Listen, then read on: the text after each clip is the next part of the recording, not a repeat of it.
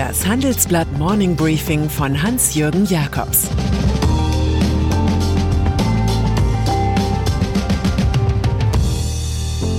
Guten Morgen allerseits.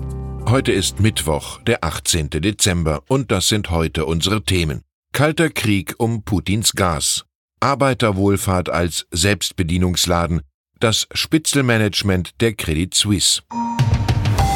Im Folgenden hören Sie eine kurze werbliche Einspielung. Danach geht es mit dem Morning Briefing weiter. Wir alle erleben Tag für Tag die unterschiedlichsten Gefühle. Freude, Langeweile, Begeisterung, Abneigung. Wie wäre es, wenn Unternehmen auf das reagieren, was wir fühlen und etwas verändern oder gar Neues schaffen? Erlebnisse, die uns wirklich begeistern. Sie könnten Frust in Freude, Langeweile in etwas Aufregendes verwandeln. Denn das Business der Zukunft hat Gefühle. Erleben Sie Experience Management von SAP. Kalter Krieg um die Weltwirtschaft. Der neue Kalte Krieg um die Weltwirtschaft beginnt schwerwiegende Auswirkungen auf Deutschland zu haben.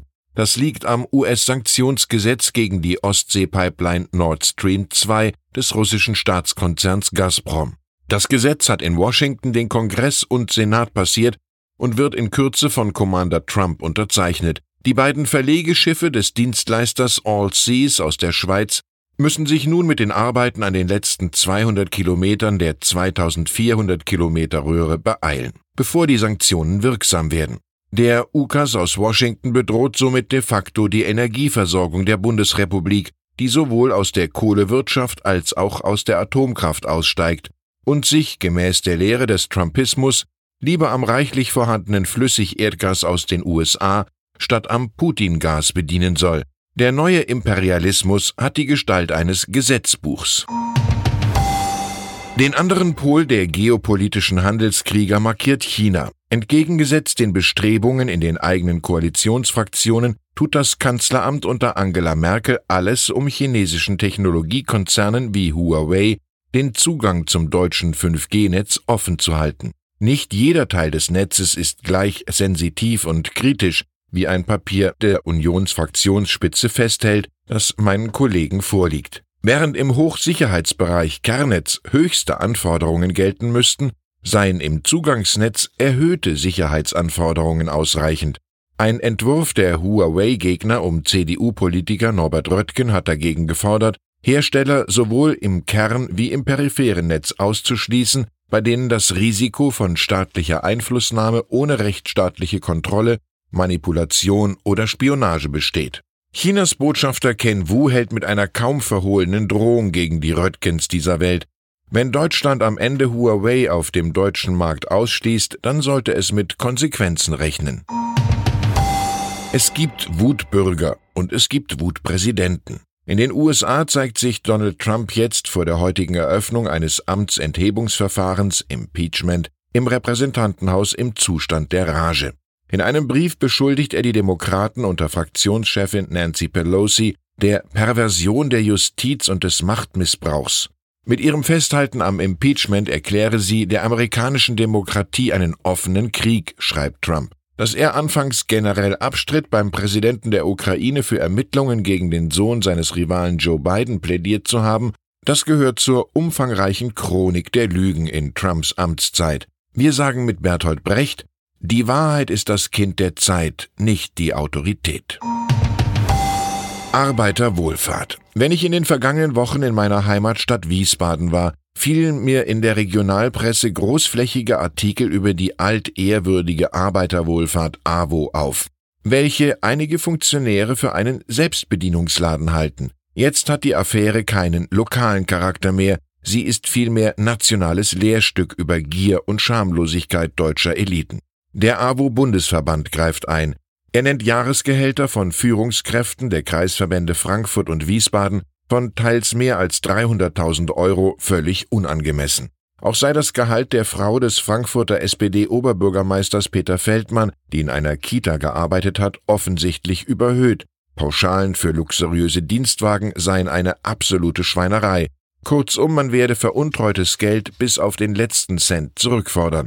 Dass die Arbeiterbewegung mal diese Form von Arbeit macht, war nicht zu erahnen. Hamburg. Der Superlativ fahndete mit, als gestern in der Stadt 420 Ermittler auf Geheiß der Wirtschaftsstaatsanwaltschaft zur Razzia bei 47 Objekten ausrückten. Das hat die Hansestadt, die schon viel gesehen hat, noch nicht erlebt. Im Zentrum eine Firma namens Zytoservice. Sie soll Ärzte seit Januar 2017 mit insgesamt mehr als 500.000 Euro Superdarlehen und Luxusautos gefügig gehalten haben. Dafür gab es offenbar über eine eingeschaltete Apotheke lukrative Rezepte für Infusionen mit Krebsmedikamenten.